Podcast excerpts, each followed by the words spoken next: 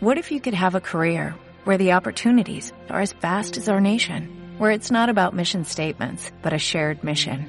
At U.S. Customs and Border Protection, we go beyond to protect more than borders, from ship to shore, air to ground, cities to local communities. CBP agents and officers are keeping people safe. Join U.S. Customs and Border Protection and go beyond for something far greater than yourself. Learn more at cbp.gov/careers.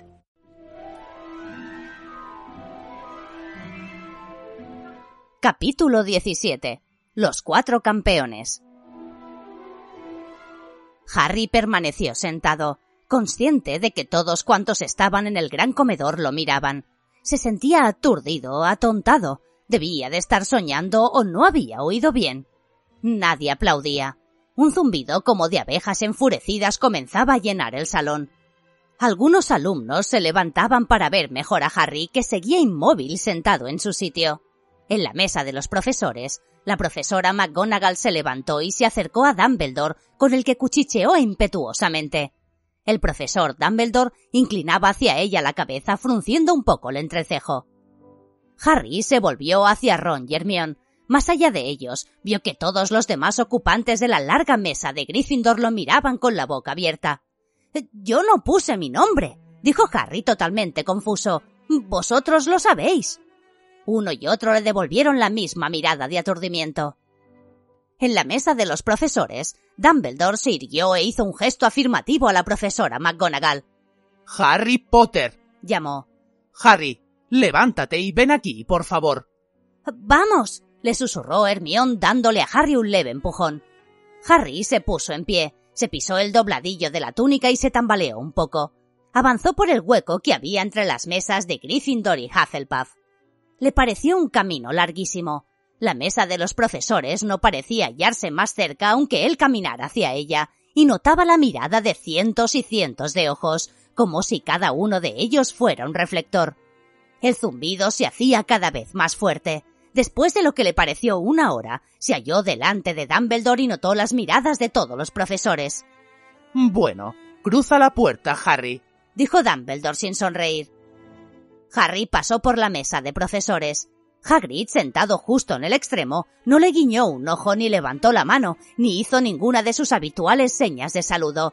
Parecía completamente aturdido, y al pasar Harry lo miró como hacían todos los demás. Harry salió del gran comedor y se encontró en una sala más pequeña, decorada con retratos de brujos y brujas. Delante de él, en la chimenea, crepitaba un fuego acogedor. Cuando entró, las caras de los retratados se volvieron hacia él. Vio que una bruja con el rostro lleno de arrugas salía precipitadamente de los límites de su marco y se iba al cuadro vecino, que era el retrato de un mago con bigotes de foca. La bruja del rostro arrugado empezó a susurrarle algo al oído. Víctor Krum, Cedric Diggory y Fleur de la Coeur estaban junto a la chimenea. Con sus siluetas recortadas contra las llamas, tenían un aspecto curiosamente imponente. Krum, cabizbajo y siniestro, se apoyaba en la repisa de la chimenea, ligeramente separado de los otros dos. Cedric, de pie con las manos a la espalda, observaba el fuego.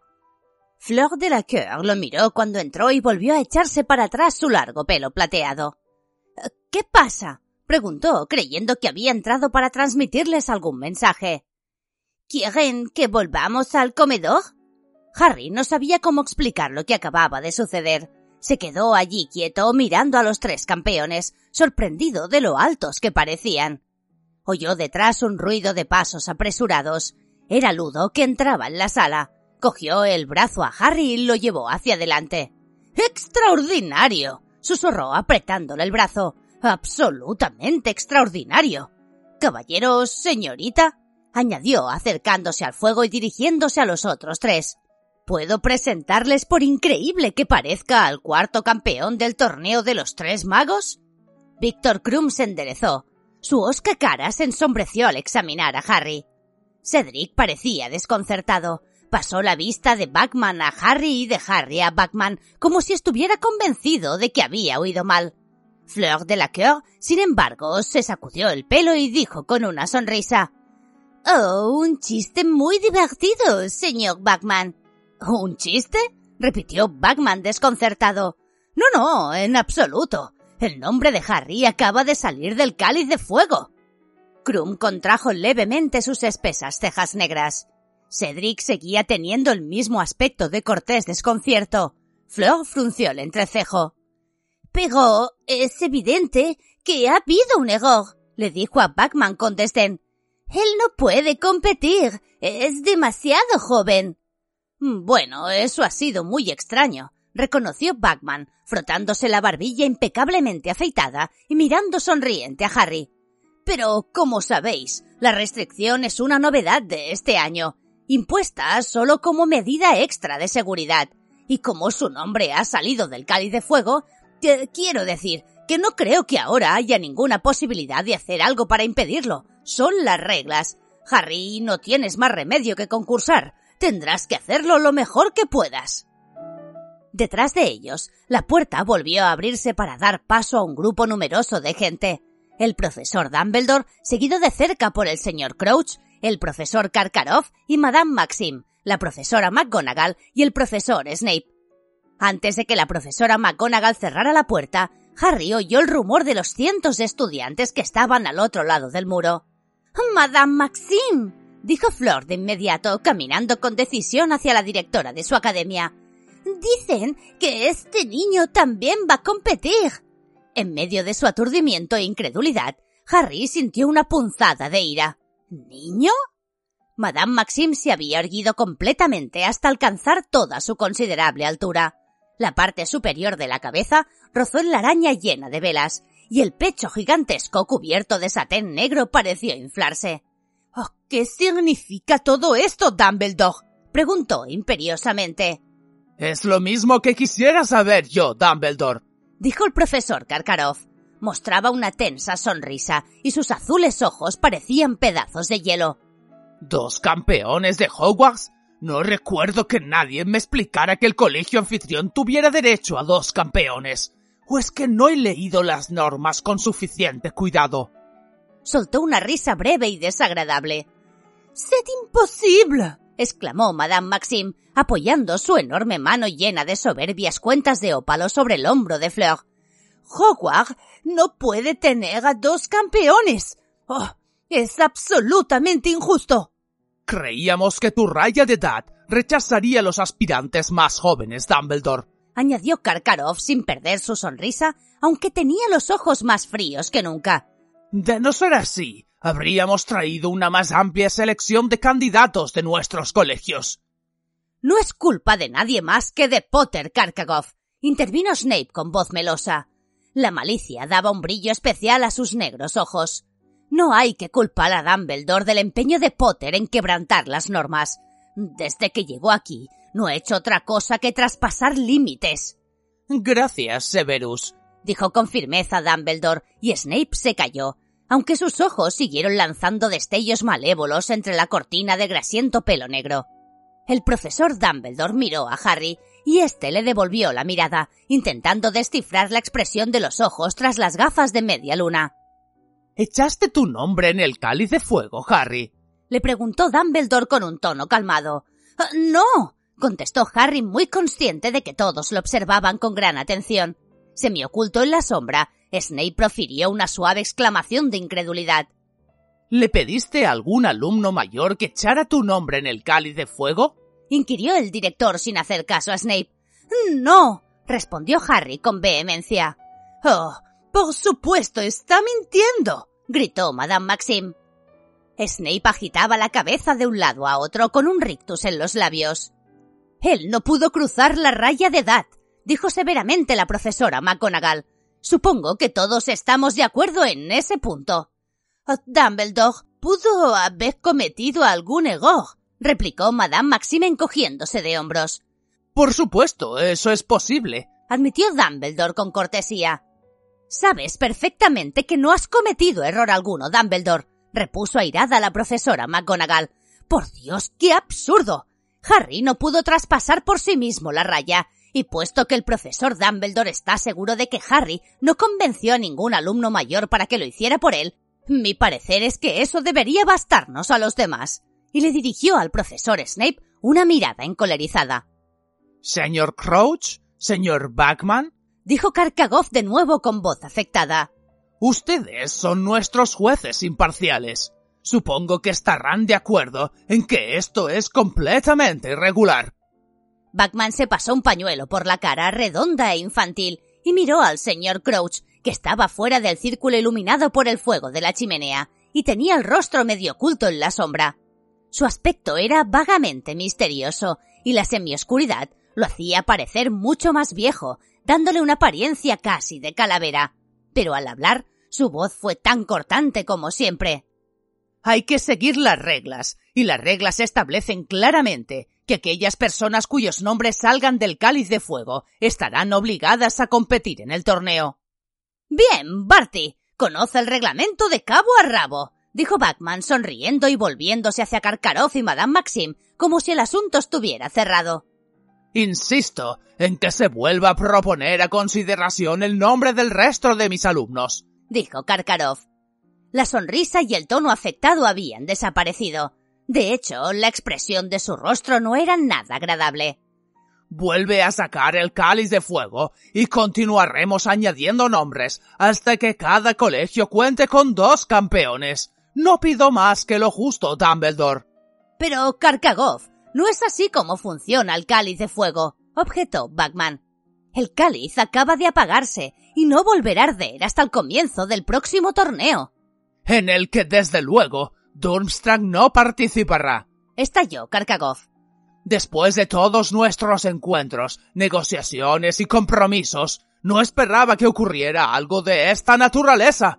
Estoy tentado de irme ahora mismo. Esa es una falsa amenaza, Karkagov. Gruñó una voz junto a la puerta. Ahora no puedes retirar a tu campeón. Está obligado a competir. Como dijo Dumbledore, ha firmado un contrato mágico vinculante. Te conviene, ¿eh? Moody acababa de entrar en la sala. Se acercó al fuego cojeando y a cada paso que daba retumbaba la pata de palo. ¿Qué si me conviene? repitió Karkaroff. Me temo que no te comprendo, Moody. A Harry le pareció que Karkaroff intentaba adoptar un tono de desdén, como si ni siquiera mereciera la pena escuchar lo que Moody decía, pero las manos traicionaban sus sentimientos. Estaban apretadas en sendos puños. ¿No me entiendes? dijo Moody en voz baja. Pues es muy sencillo, Karkaroff. Tan sencillo como que alguien eche el nombre de Potter en ese cáliz sabiendo que si sale se verá forzado a participar. Evidentemente, alguien tenía mucho empeño en que Hogwarts tuviera el doble de oportunidades, declaró Madame Maxim. Estoy completamente de acuerdo, Madame Maxim, asintió Karkaroff, haciendo ante ella una leve reverencia. Voy a presentar mi queja ante el Ministerio de Magia y la Confederación Internacional de Magos. Si alguien tiene motivos para quejarse es Potter, gruñó Moody. Y sin embargo, es curioso, no le oigo decir ni medio. ¿Y por qué tendría que quejarse? estalló Flor de la Coeur, dando una patada en el suelo. Va a poder participar, ¿no? Todos hemos soñado durante semanas y semanas con ser elegidos. Mil galeones en metálico. Es una oportunidad por la que muchos morirían. Tal vez alguien espera que Potter muera por ella, replicó Moody con un levísimo matiz de exasperación en la voz. A estas palabras le siguió un silencio extremadamente tenso. Ludo Backman, que parecía muy nervioso, se alzaba sobre las puntas de los pies y volvía a apoyarse sobre las plantas. Pero hombre, Moody, vaya cosas dices, protestó. El profesor Moody da la mañana por perdida si no ha descubierto antes de la comida media docena de intentos de asesinato. Dijo en voz alta Karkaroff. Por lo que parece, ahora les está enseñando a sus alumnos a hacer lo mismo una rara cualidad en un profesor de defensa contra las artes oscuras. Dumbledore, pero no dudo que tenías tus motivos para contratarlo. Con que imagino cosas, ¿eh? gruñó Moody. Con que veo cosas, ¿eh? Fue una bruja o un mago competente el que echó el nombre del muchacho en el cáliz. Oh, ¿qué prueba hay de eso? preguntó Madame Maxim alzando sus enormes manos que consiguió engañar a un objeto mágico extraordinario, replicó Moody.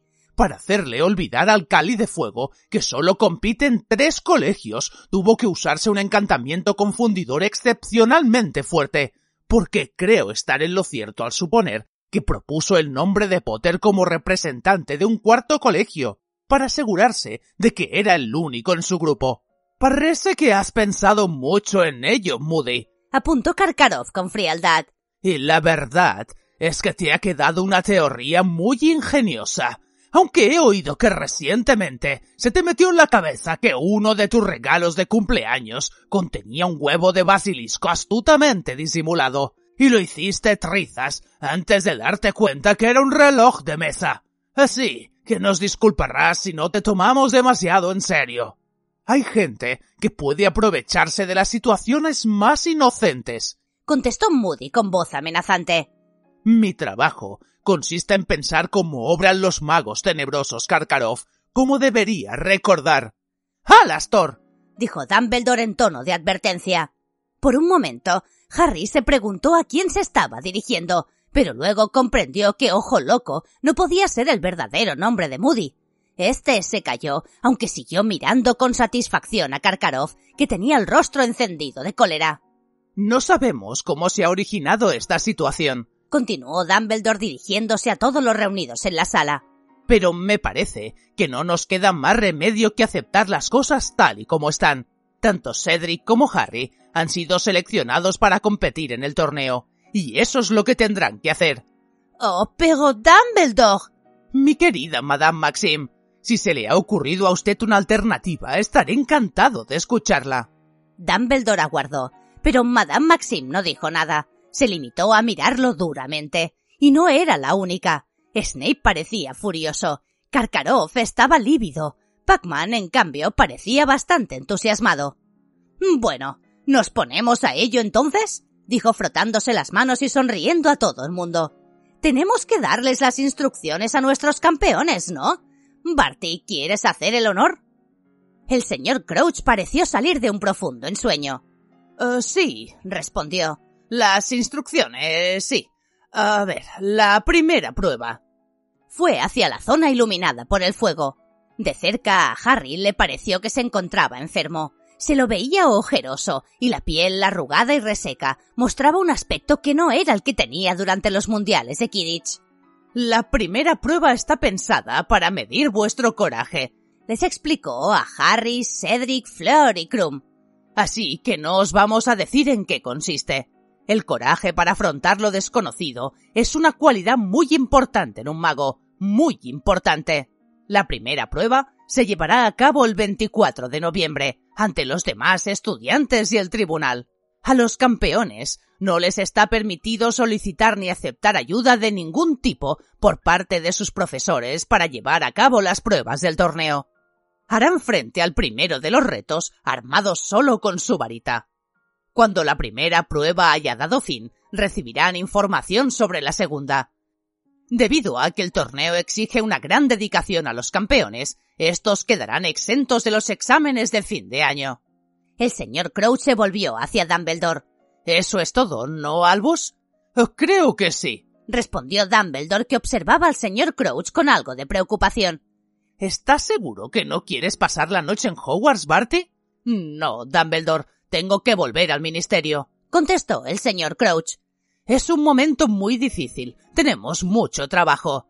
He dejado a cargo al joven Waterby. Es muy entusiasta. A decir verdad, quizás sea demasiado entusiasta. Al menos tomarás algo de beber antes de irte, insistió Dumbledore. Vamos, Barty, yo me voy a quedar, dijo Batman muy animado. Ahora es en Hogwarts donde ocurren las cosas, ya lo sabes. Es mucho más emocionante que la oficina. Creo que no, Ludo, contestó Crouch con algo de su sempiterna impaciencia. Profesor Karkarov, Madame Maxim, ¿una bebida antes de que nos retiremos a descansar? ofreció Dumbledore. Pero Madame Maxim ya le había pasado a Fleur un brazo por los hombros y la sacaba rápidamente de la sala. Harry las oyó hablar muy rápido en francés al salir al gran comedor. Karkaroff le hizo a Krum una seña y ellos salieron aunque en silencio. Harry, Cedric, os recomiendo que subáis a los dormitorios, les dijo Dumbledore sonriéndoles. Estoy seguro de que las casas de Hufflepuff y Gryffindor os aguardan para celebrarlo con vosotros, y no estaría bien privarlas de esa excelente excusa para armar jaleo. Harry miró a Cedric y asintió con la cabeza y salieron juntos. El gran comedor se hallaba desierto. Las velas, casi consumidas ya, conferían a las dentadas sonrisas de las calabazas un aspecto misterioso y titilante. O sea, comentó Cedric con una sutil sonrisa, que volvemos a jugar el uno contra el otro. Eso parece, repuso Harry. No se le ocurría nada que decir. En su cabeza reinaba una confusión total, como si le hubieran robado el cerebro. Bueno, cuéntame, le dijo Cedric cuando entraban en el vestíbulo, pálidamente iluminado por las antorchas. ¿Cómo hiciste para dejar tu nombre? No lo hice, le contestó Harry levantando la mirada hacia él. Yo no lo puse, he dicho la verdad. Oh, vale, respondió Cedric. Era evidente que no le creía. Bueno, hasta mañana, pues. En vez de continuar por la escalinata de mármol, Cedric se metió por una puerta que quedaba a su derecha. Harry lo oyó bajar por la escalera de piedra y luego, despacio, comenzó él mismo a subir por la de mármol. ¿Iba a creerle a alguien aparte de Ron y Hermione o pensarían todos que él mismo se había apuntado para el torneo? Pero ¿cómo podía creer eso nadie cuando iba a enfrentarse a tres competidores que habían recibido tres años más de educación mágica que él, cuando tendría que enfrentarse a unas pruebas que no solo serían muy peligrosas, sino que debían ser realizadas ante cientos de personas.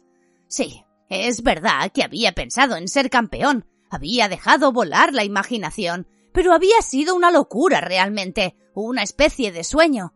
En algún momento habría considerado seriamente la posibilidad de entrar. Pero había alguien que sí lo había considerado, alguien que quería que participara en el torneo y se había asegurado de que entraba. ¿Por qué? ¿Para darle un gusto? No sabía por qué, pero le parecía que no. ¿Para verlo hacer el ridículo? Bueno, seguramente quedaría complacido. ¿O lo había hecho para que muriera? ¿Moody había estado simplemente dando sus habituales muestras de paranoia? ¿No podía haber puesto a alguien su nombre en el cáliz de fuego para hacerle una gracia como parte de un juego? ¿De verdad había alguien que deseaba que muriera? A Harry no le costó responderse esa última pregunta. Sí, había alguien que deseaba que muriera. Había alguien que quería matarlo desde antes de que cumpliera un año. Lord Voldemort. Pero ¿cómo podía haber echado Voldemort el nombre de Harry en el cáliz de fuego? Se suponía que estaba muy lejos, en algún país distante, solo oculto, débil e impotente. Pero en aquel sueño que había tenido justo antes de despertarse con el dolor en la cicatriz, Voldemort no se hallaba solo, estaba con Colagusano, tramaba con él el asesinato de Harry. Harry se llevó una sorpresa al encontrarse de pronto delante de la señora gorda, porque apenas se había percatado de a dónde lo llevaban los pies. Fue también sorprendente ver que la señora gorda no estaba sola dentro de su marco, la bruja del rostro arrugado, la que se había metido en el cuadro de su vecino cuando él había entrado en la sala donde aguardaban los campeones, se hallaba en aquel momento sentada, muy orgullosa, al lado de la señora gorda. Tenía que haber pasado a toda prisa de cuadro a cuadro a través de siete tramos de escalera para llegar allí antes que él. Tanto ella como la señora gorda lo miraban con el más vivo interés. Bien, bien, dijo la señora gorda. Violeta acaba de contármelo todo. ¿A quién han escogido al final como campeón? Tonterías, repuso Harry desanimado. ¿Cómo que son tonterías? exclamó indignada la bruja del rostro arrugado. No, no, Violeta. Esa es la contraseña, dijo en tono apaciguador la señora gorda, girando sobre sus goznes para dejarlo pasar a la sala común. El jaleo que estalló ante Harry al abrirse el retrato casi lo hace retroceder.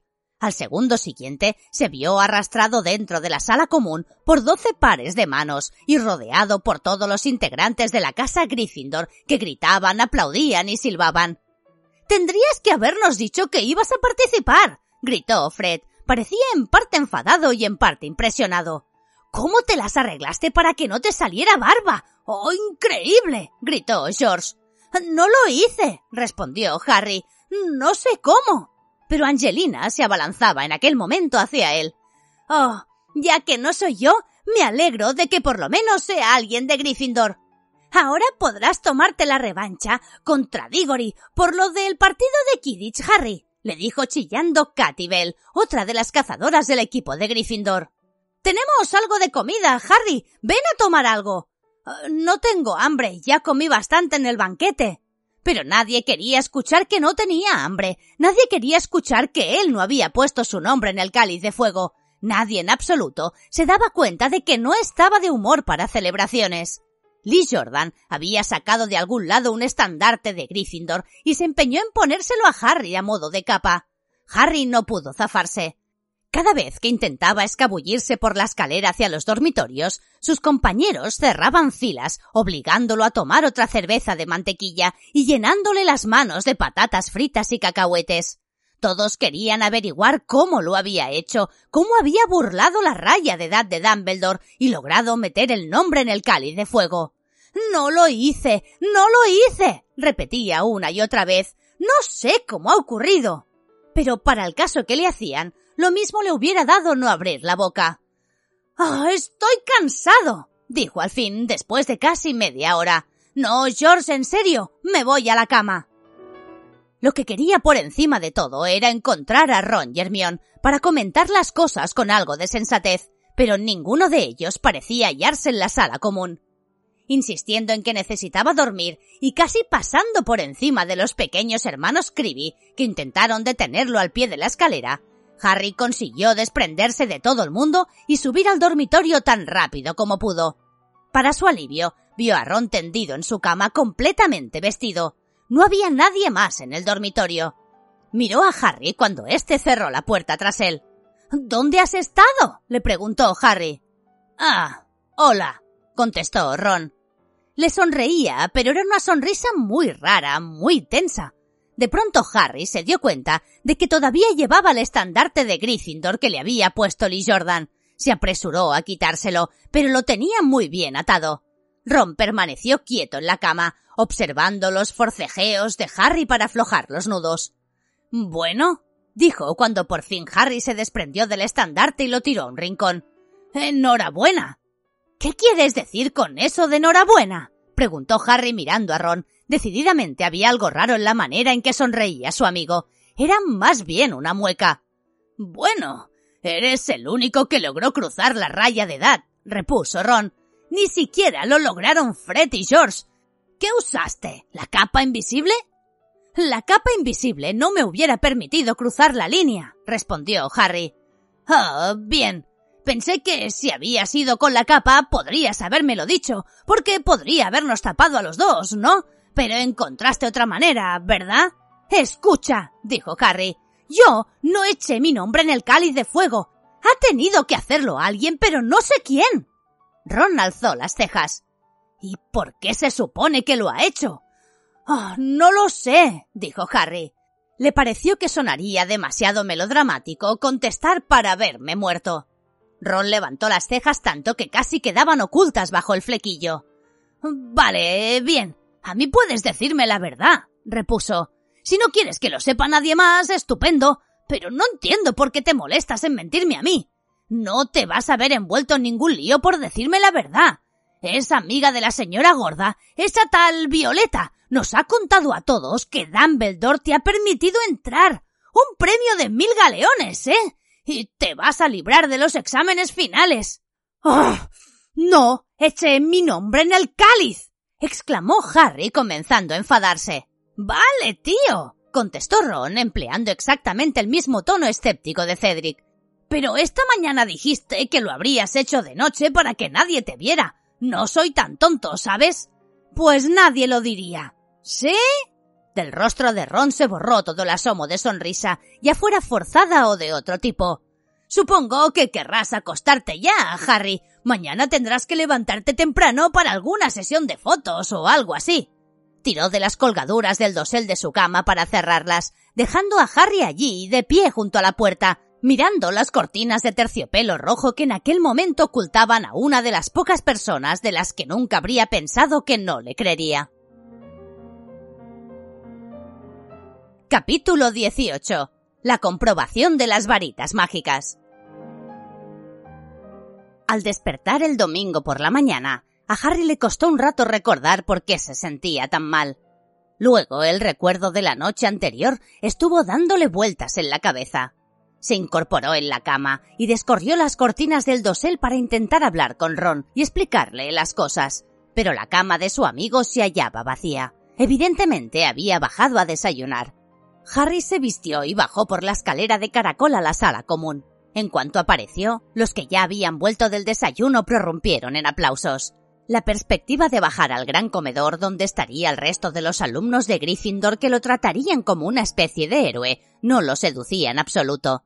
La alternativa, sin embargo, era quedarse allí y ser acorralado por los hermanos Creevy, que en aquel momento le insistían por señas en que se acercara.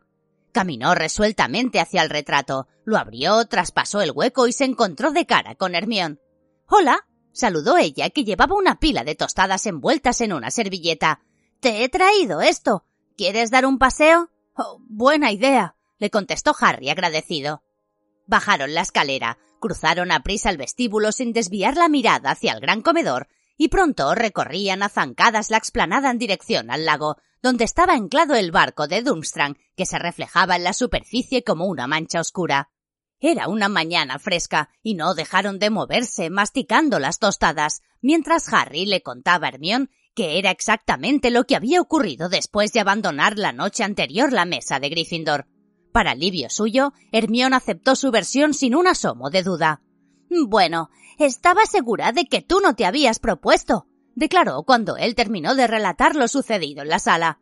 Si hubieras visto la cara que pusiste cuando Dumbledore leyó tu nombre, pero la pregunta es, ¿quién lo hizo? Porque Moody tiene razón, Harry. No creo que ningún estudiante pudiera hacerlo. Ninguno sería capaz de burlar el cáliz de fuego, ni de traspasar la raya de... ¿Has visto a Ron? La interrumpió Harry. Hermión dudó. Oh, sí, está desayunando, dijo. ¿Sigue pensando que yo eché mi nombre en el cáliz?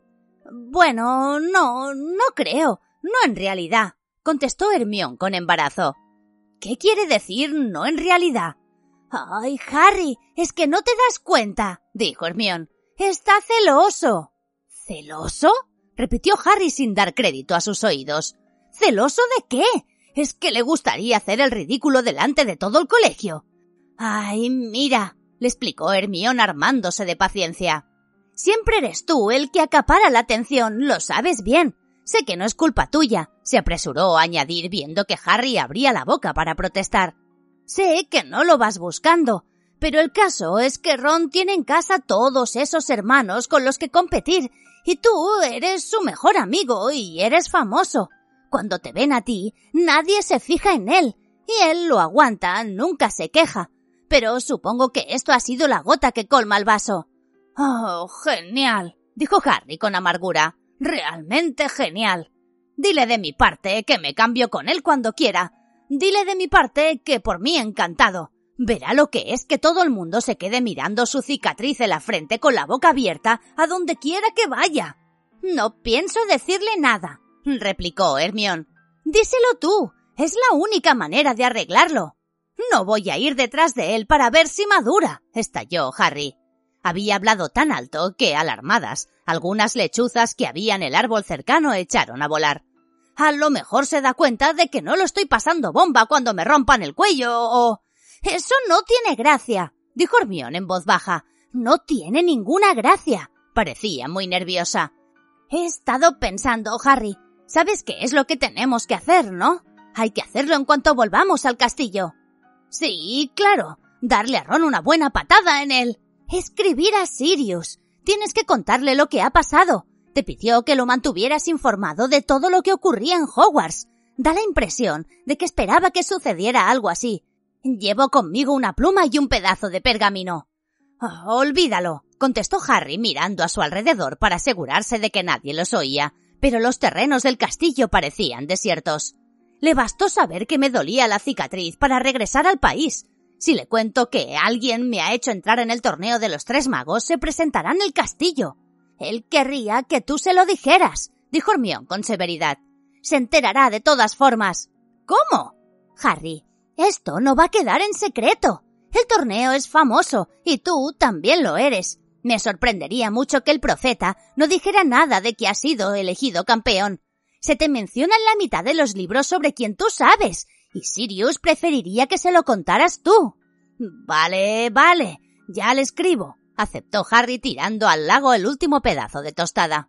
Lo vieron flotar un momento, antes de que saliera del agua un largo tentáculo, lo cogiera y se lo llevara a la profundidad del lago. Entonces volvieron al castillo. ¿Y qué lechuza voy a utilizar? preguntó Harry mientras subían la pequeña escalinata. Me pidió que no volviera a enviarle a Hedwig. Pídele a Ron. No le pienso pedir nada a Ron, declaró tajantemente Harry. Bueno, pues utiliza cualquiera de las lechuzas del colegio, propuso Hermión. Están a disposición de todos.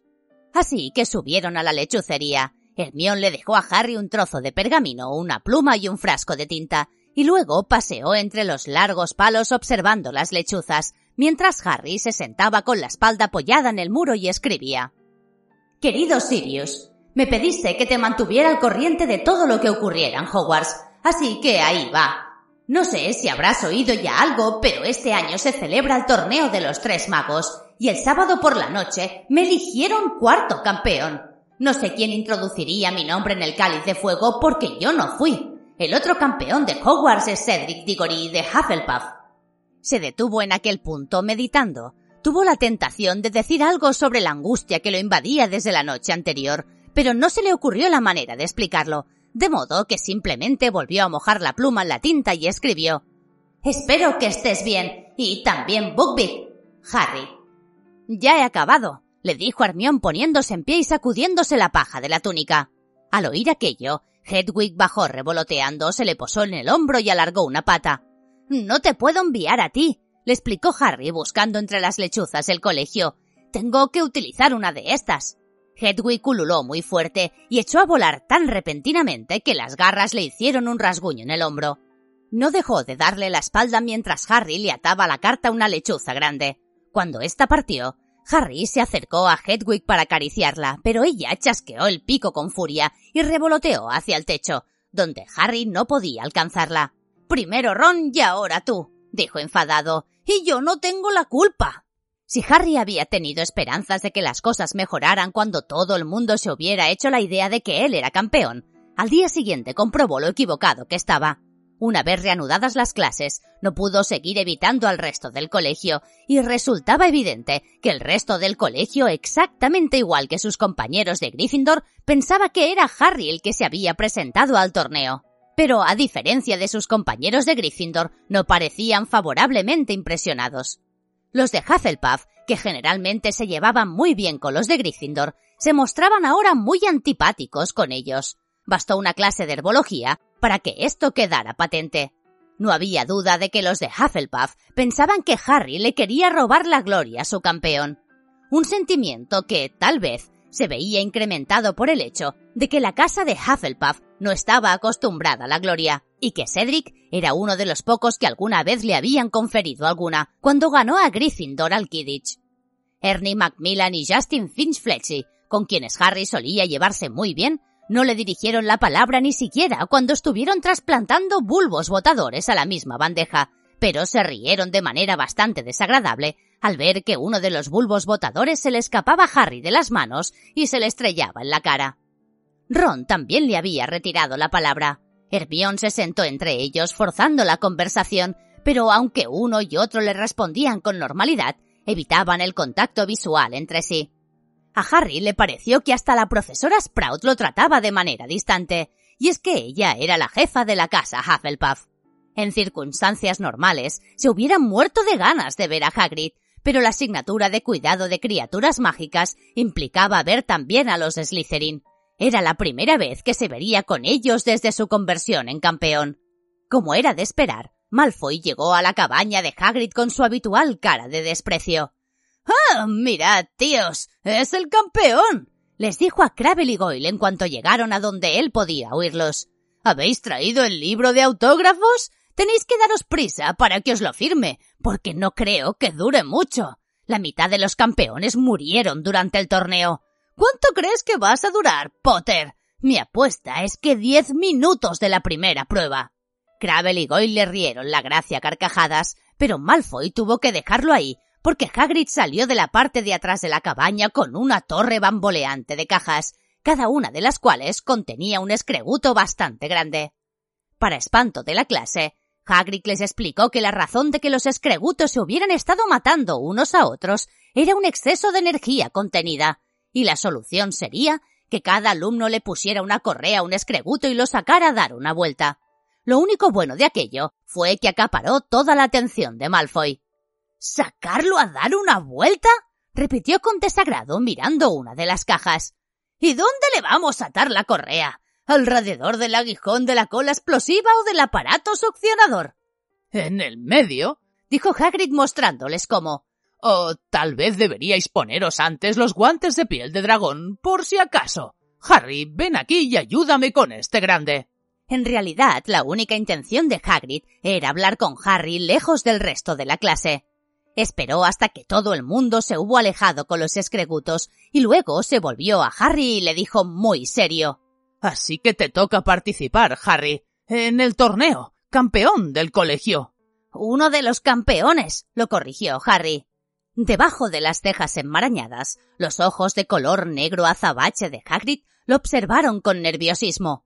¿No tienes ni idea de quién pudo hacerlo, Harry? Entonces, ¿tú sí me crees cuando digo que yo no fui?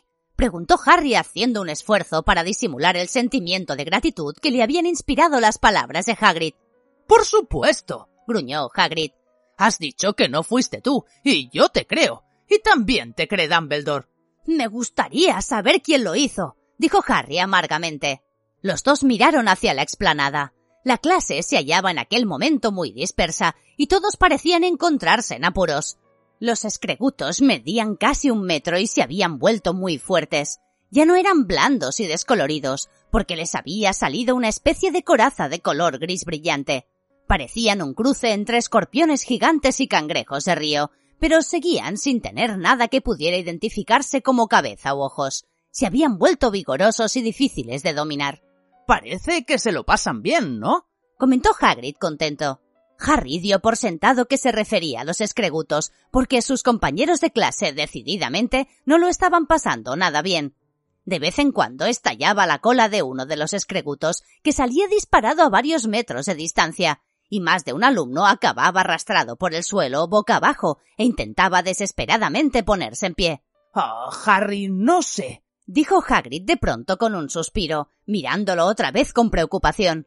Ah, campeón del colegio. Parece que todo te pasa a ti, ¿verdad? Harry no respondió. Sí, parecía que todo le pasaba a él. Eso era más o menos lo que le había dicho Hermione paseando por el lago, y ese, según ella, era el motivo de que Ron le hubiera retirado la palabra. Los días siguientes se contaron entre los peores que Harry pasó en Hogwarts. Lo más parecido que había experimentado habían sido aquellos meses cuando estaba en segundo, en que una gran parte del colegio sospechaba que él era el que atacaba a sus compañeros, pero en aquella ocasión Ron había estado de su parte. Le parecía que podía haber soportado la actitud del resto del colegio si hubiera vuelto a contar con la amistad de Ron, pero no iba a intentar convencerlo de que se volvieran a hablar si él no quería hacerlo.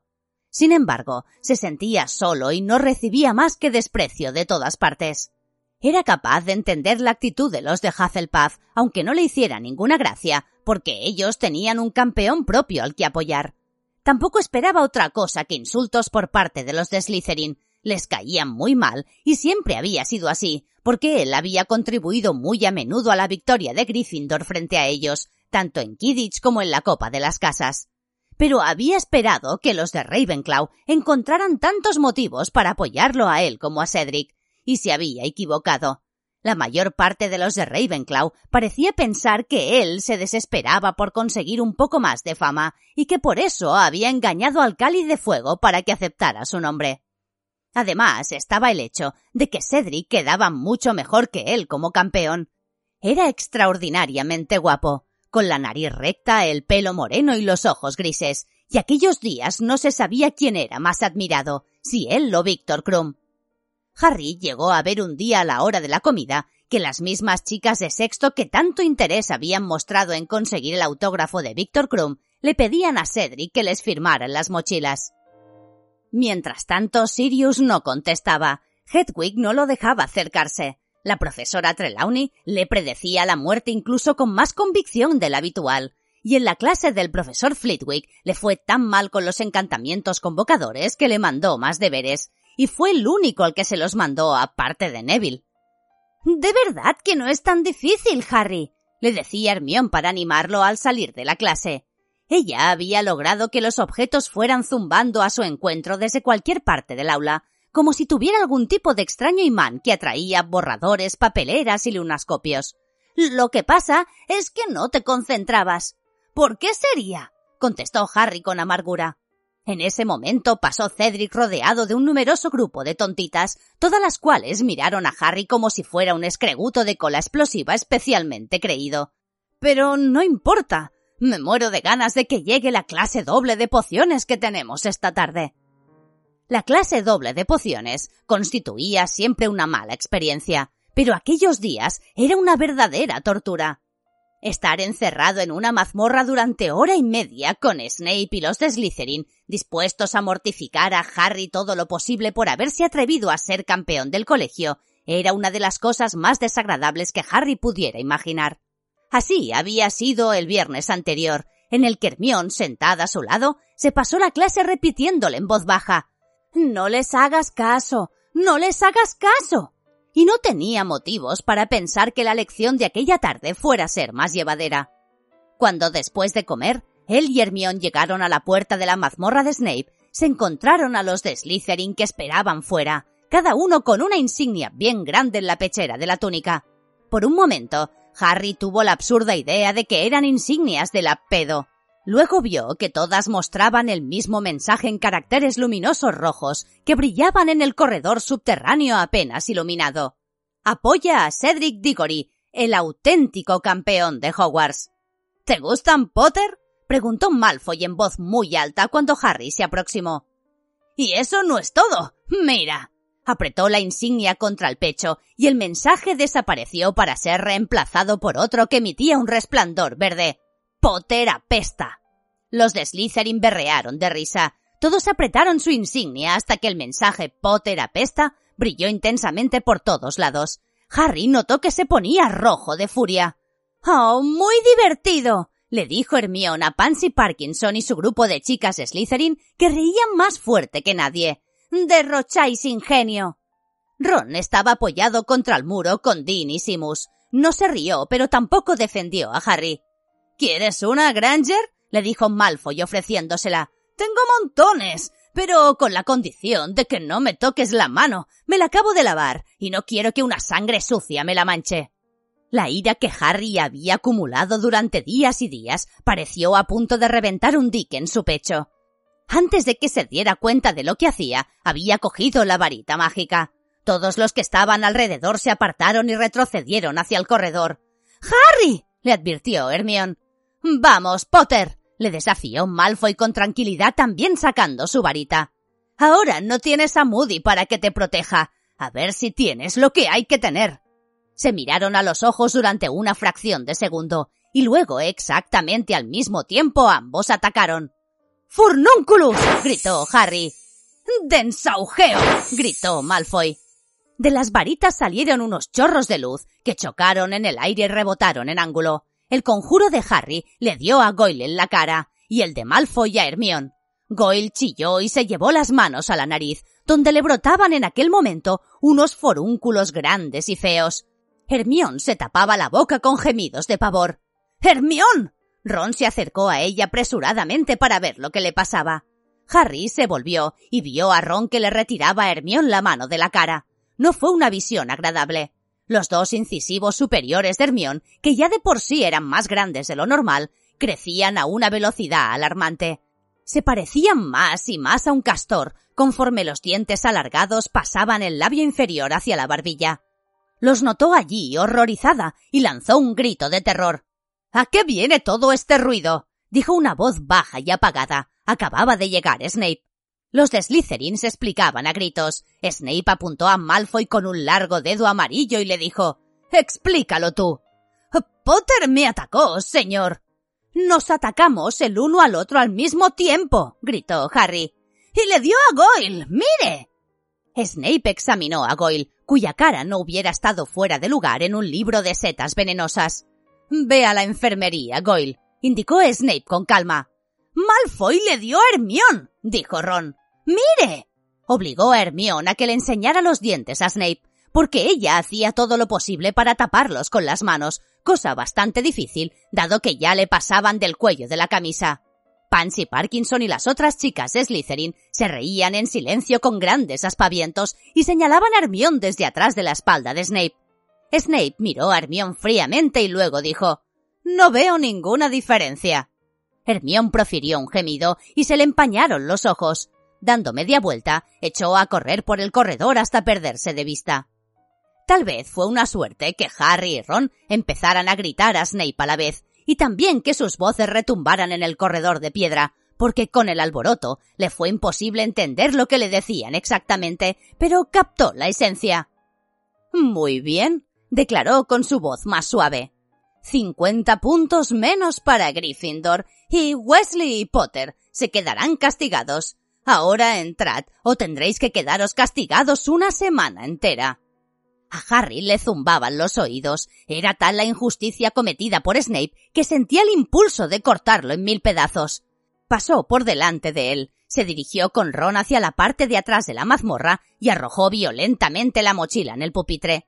También Ron temblaba de cólera, y por un momento Harry creyó que todo iba a volver a ser entre ellos como antes, pero entonces Ron se fue a sentar con Dean y Simus, dejándolo solo en el pupitre. Al otro lado de la mazmorra, Malfoy le dio la espalda a Snape y apretó la insignia sonriendo de satisfacción. La inscripción Potter apesta brilló en el aula. La clase dio comienzo, y Harry clavó los ojos en Snape mientras imaginaba que le sucedían cosas horribles. Si hubiera sabido cómo hacer la maldición Cruciatus, oh, Snape se habría caído de espaldas al suelo, y allí se habría quedado, sacudiéndose y retorciéndose como aquella araña. Antídotos, dijo Snape mirándoles a todos con sus fríos ojos negros de brillo desagradable. Ahora debéis preparar vuestras recetas. Quiero que las elaboréis con mucho cuidado, y luego elegiremos a alguien en quien probarlas. Los ojos de Snape se posaron en Harry, y éste comprendió lo que se avecinaba. Snape iba a envenenarlo. Harry se imaginó cogiendo el caldero, corriendo hasta el frente de la clase y volcándolo encima del grasiento pelo de Snape. Pero entonces llamaron a la puerta de la mazmorra y Harry despertó de sus ensoñaciones. Era Colin Creevy. Entró en el aula, sonrió a Harry y se fue hacia la mesa de Snape. ¿Sí? preguntó éste escuetamente. Disculpe, señor. Tengo que llevar a Harry Potter arriba.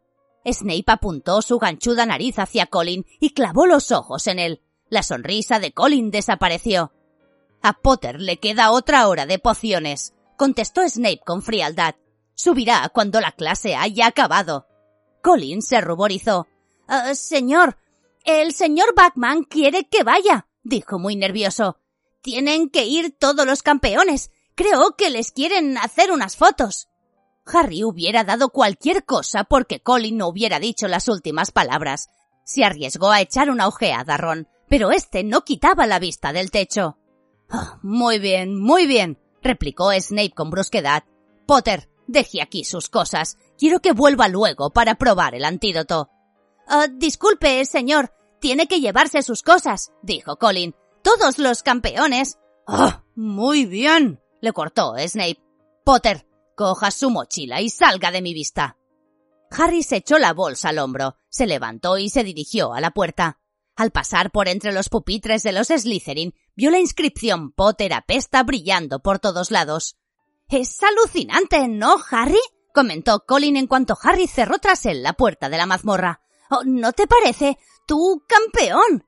Sí, realmente alucinante, repuso Harry con pesadumbre, encaminándose hacia la escalinata del vestíbulo. ¿Para qué quieren las fotos, Colin? Oh, creo que para el profeta. Oh, genial, dijo Harry con tristeza. Justo lo que necesito, más publicidad. Buena suerte, le deseó Colin cuando llegaron.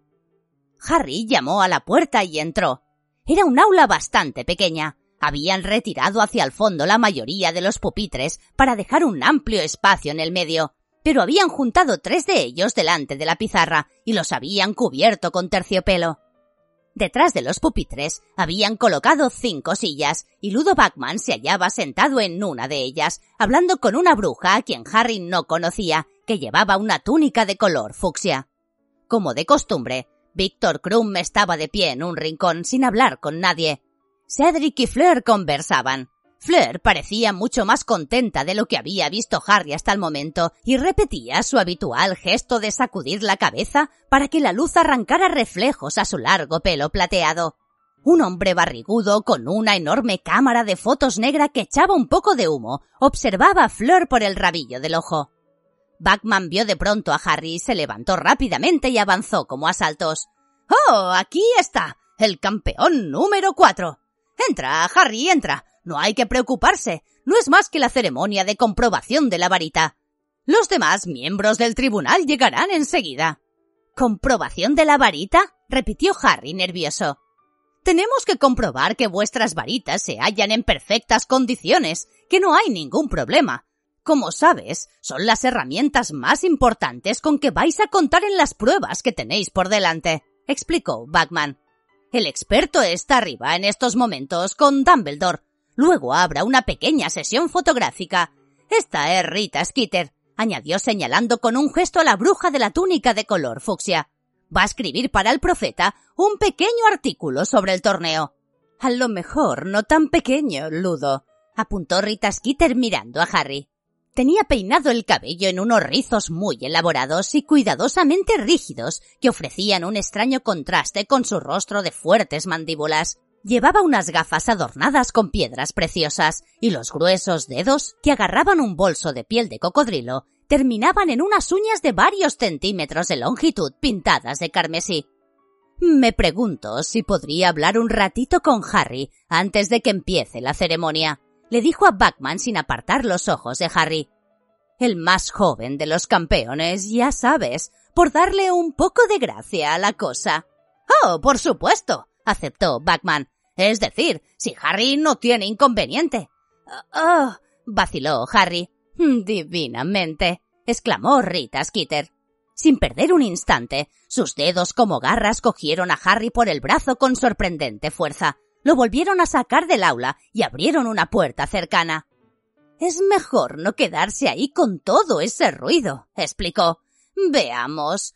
Oh, sí, este sitio es bonito y acogedor. Era el armario de la limpieza. Harry la miró. Entra, cielo, está muy bien. Divinamente, replicó Rita Skeeter sentándose a duras penas en un cubo vuelto boca abajo. Empujó a Harry para que se sentara sobre una caja de cartón y cerró la puerta, con lo que quedaron a oscuras. Oh, veamos. Abrió el bolso de piel de cocodrilo y sacó unas cuantas velas que encendió con un toque de la varita y por arte de magia las dejó colgando en medio del aire para que iluminaran el armario. ¿No te importa que use una pluma, abuela pluma, Harry? Me dejará más libre para hablar. ¿Una qué? preguntó Harry. Rita Skeeter sonrió más pronunciadamente, y Harry contó tres dientes de oro. Volvió a coger el bolso de piel de cocodrilo y sacó de él una pluma de color verde amarillento y un rollo de pergamino que extendió entre ellos sobre una caja de quitamanchas mágico multiusos de la señora Scower. Se metió en la boca el plumín de la pluma verde amarillenta, la chupó por un momento con aparente fruición y luego la puso sobre el pergamino, donde se quedó balanceándose sobre la punta temblando ligeramente. ¿Probando? Mi nombre es Rita Skeeter, periodista del Profeta. Harry bajó de inmediato la vista a la pluma. En cuanto Rita Skeeter empezó a hablar, la pluma se puso a escribir, deslizándose por la superficie del pergamino. La atractiva rubia Rita Skeeter, de 43 años, cuya despiadada pluma ha pinchado tantas reputaciones demasiado infladas. Oh, divinamente, dijo Rita Skeeter una vez más. Rasgó la parte superior del pergamino, la estrujó y se la metió en el bolso. Entonces se inclinó hacia Harry. Bien, Harry, ¿qué te decidió a entrar en el torneo? Oh, volvió a vacilar Harry, pero la pluma lo distraía. Aunque él no hablara, se deslizaba por el pergamino a toda velocidad, y en su recorrido Harry pudo distinguir una nueva frase. Una terrible cicatriz, recuerdo del trágico pasado, desfigura el rostro por lo demás muy agradable de Harry Potter, cuyos ojos... No mires la pluma, Harry, le dijo con firmeza Rita Skeeter. De mala gana, Harry la miró a ella. Bien. ¿Qué te decidió a participar en el torneo? Yo no decidí participar, repuso Harry. No sé cómo llegó mi nombre al cáliz de fuego. Yo no lo puse. Rita Skeeter alzó una ceja muy perfilada. Oh, vamos, Harry, no tengas miedo de verte metido en problemas. Ya sabemos todos que tú no deberías participar, pero no te preocupes por eso. A nuestros lectores les gustan los rebeldes. Pero es que no fui yo, repitió Harry. No sé quién.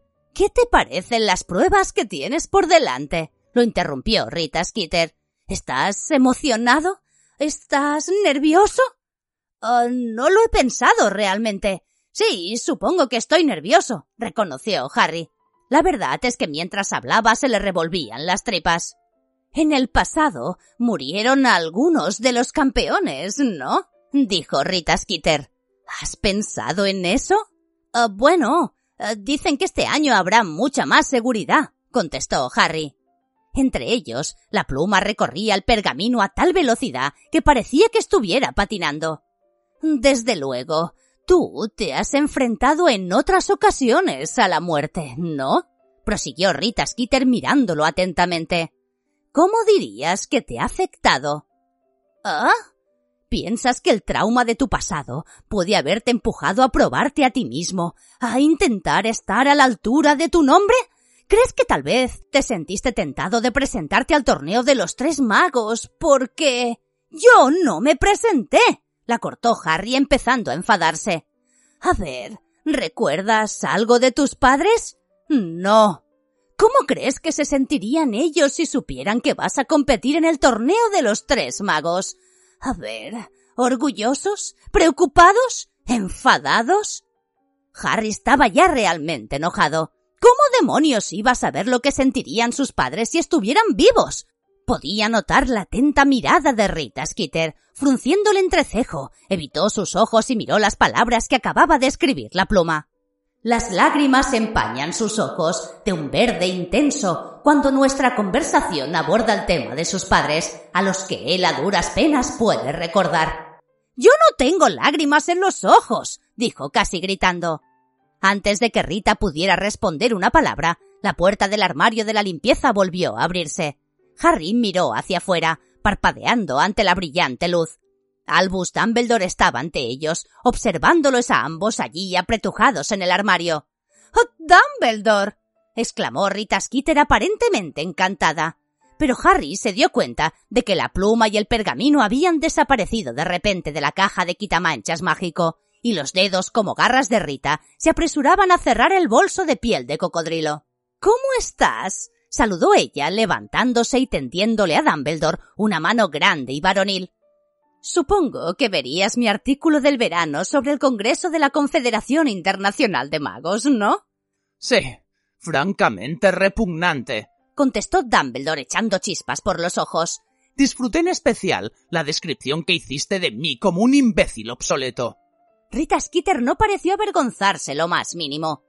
Oh, solo me refería a que algunas de tus ideas son un poco anticuadas, Dumbledore, y que muchos magos de la calle. Sí, me encantaría oír los razonamientos que justifican tus modales, Rita. La interrumpió Dumbledore con una cortés inclinación y una sonrisa. Pero me temo que tendremos que dejarlo para más tarde. Está a punto de empezar la comprobación de las varitas y no puede tener lugar si uno de los campeones está escondido en un armario de la limpieza. Muy contento de librarse de Rita Skeeter, Harry se apresuró a volver al aula. Los otros campeones ya estaban sentados en sillas cerca de la puerta, y él se sentó rápidamente al lado de Cedric y observó la mesa cubierta de terciopelo, donde ya se encontraban reunidos cuatro de los cinco miembros del tribunal. El profesor Karkaroff, Madame Maxim, el señor Crouch y Ludo Bachman. Rita Skeeter tomó asiento en un rincón. Harry vio que volvía a sacar el pergamino del bolso y lo extendía sobre la rodilla, chupaba la punta de la pluma a abuela pluma y la depositaba sobre el pergamino. Permitidme que os presente al señor Ollivander, dijo Dumbledore ocupando su sitio en la mesa del tribunal y dirigiéndose a los campeones. Se encargará de comprobar vuestras varitas para asegurarse de que se hallan en buenas condiciones antes del torneo. Harry miró hacia donde señalaba Dumbledore y dio un respingo de sorpresa al ver al anciano mago de grandes ojos claros que aguardaba en silencio al lado de la ventana. Ya conocía al señor Ollivander. Se trataba de un fabricante de varitas mágicas al que hacía más de tres años en el callejón Diagon le había comprado la varita que aún poseía. Mademoiselle de la ¿le importaría a usted venir en primer lugar? Dijo el señor Ollivander avanzando hacia el espacio vacío que había en medio del aula. Fleur de la fue a su encuentro y le entregó su varita. Como si fuera una batuta, el anciano mago la hizo girar entre sus largos dedos y de ella brotaron unas chispas de color oro y rosa. Luego se la acercó a los ojos y la examinó detenidamente. Sí, murmuró. Veinticinco centímetros. Rígida. Mm, palisandro. y contiene. ¡Oh! Dios mío. Un pelo de la cabeza de una vela, dijo Fleur. Una de mis abuelas. De forma que Flor tenía realmente algo de vela, se dijo Harry, pensando que debía contárselo a Ron. Luego recordó que no se hablaba con él. Sí, confirmó el señor Olivander. Sí. Nunca he usado pelo de vela. Me parece que da como resultado unas varitas muy temperamentales. Pero cada uno la suya, y si ésta le viene bien a usted. Pasó los dedos por la varita, según parecía en busca de golpes o arañazos. Luego murmuró Orquídeos. Y de la punta de la varita brotó un ramo de flores. Bien, muy bien. Está en perfectas condiciones de uso, declaró recogiendo las flores y ofreciéndoseles a Flor junto con la varita. Señor Diggory, ahora usted. Fleur se volvió a su asiento sonriendo a Cedric cuando se cruzaron. Oh, veamos. Esta la hice yo, ¿verdad? dijo el señor Olivander con mucho más entusiasmo cuando Cedric le entregó la suya. Sí, la recuerdo bien. Contiene un solo pelo de la cola de un excelente ejemplar de unicornio macho. Debía de medir a diecisiete palmos. Casi me clava el cuerno cuando le corté la cola. Treinta centímetros y medio. Ah, madera de fresno, agradablemente flexible. Está en muy buenas condiciones. ¿La trata usted con regularidad? Le di brillo anoche, repuso Cedric con una sonrisa. Harry miró su propia varita. Estaba llena de marcas de dedos. Con la tela de la túnica intentó frotarla un poco con disimulo, pero de la punta saltaron unas chispas doradas. Fleur de la Cour le dirigió una mirada de desdén y desistió. El señor Olivander hizo salir de la varita de Cedric una serie de anillos de humo plateado, se declaró satisfecho y luego dijo Señor Krum, si tiene usted la bondad Víctor Krum se levantó y avanzó hasta el señor Olivander desgarbadamente, con la cabeza gacha y un andar torpe. Sacó la varita y se quedó allí con el entrecejo fruncido y las manos en los bolsillos de la túnica. Mmm, dijo el señor Olivander. Esta es una manufactura Gregorovich, si no me equivoco. Un excelente fabricante, aunque su estilo no acaba de ser lo que yo. bueno. Sin embargo, Levantó la varita para examinarla minuciosamente, sin parar de darle vueltas ante los ojos. Sí. ¿Madera de carpe y fibra sensible de dragón? Le preguntó a Krum, que asintió con la cabeza. Bastante más gruesa de lo usual, bastante rígida. A ver, veintiséis centímetros. ¡Avis! La varita de carpe produjo un estallido semejante a un disparo, y un montón de pajarillos salieron piando de la punta y se fueron por la ventana abierta hacia la pálida luz del sol. Bien, dijo el viejo mago devolviéndole la varita a Krum. Ahora queda el señor Potter. Harry se levantó y fue hasta el señor Olivander cruzándose con Krum. Le entregó su varita. Oh, sí. exclamó el señor Olivander con los ojos brillantes de entusiasmo. Sí, sí, sí. La recuerdo perfectamente. Harry también se acordaba. Lo recordaba como si hubiera sido el día anterior. Cuatro veranos antes, el día en que cumplía once años, había entrado con Hagrid en la tienda del señor Olivander para comprar una varita mágica. El señor Olivander le había tomado medidas y luego le fue entregando una serie de varitas para que las probara.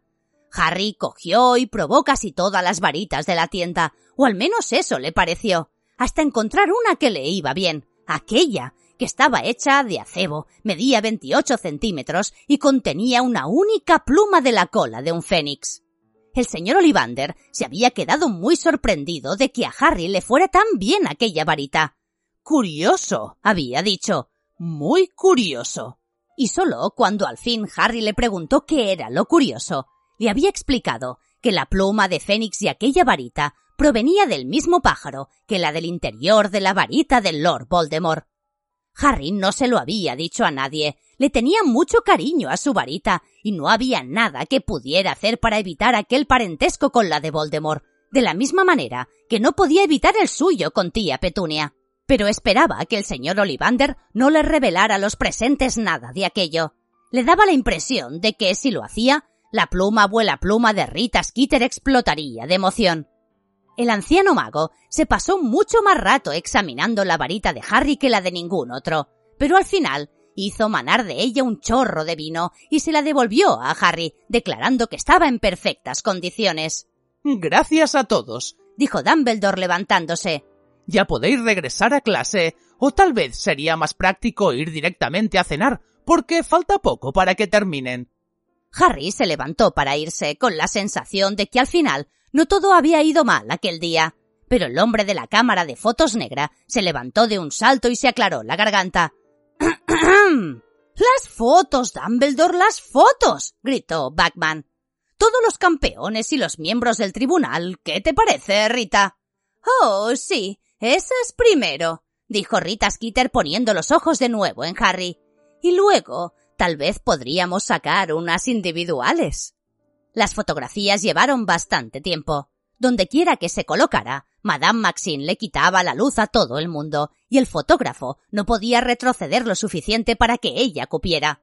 Por último, se tuvo que sentar mientras los demás se quedaban de pie a su alrededor. Karkarov se empeñaba en enroscar la perilla con el dedo para que quedara más curvada. Krum, a quien Harry suponía acostumbrado a aquel tipo de cosas, se escondió al fondo para quedar medio oculto. El fotógrafo parecía querer que Fleur se pusiera delante, pero Rita Skeeter se acercó y tiró de Harry para destacarlo. Luego insistió que se tomaran fotos individuales de los campeones, tras lo cual por fin pudieron irse. Harry bajó a cenar. Vio que Hermione no estaba en el gran comedor e imaginó que seguía en la enfermería por lo de los dientes.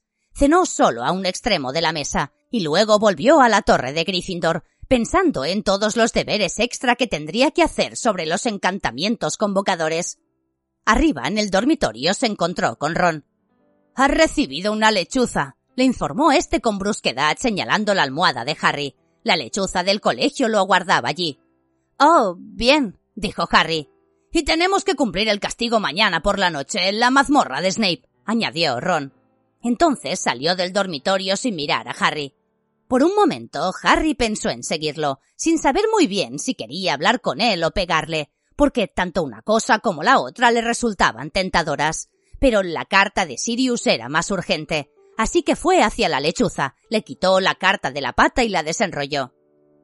Harry, no puedo decir en una carta todo lo que quisiera, porque sería demasiado arriesgado si interceptaran la lechuza. Tenemos que hablar cara a cara.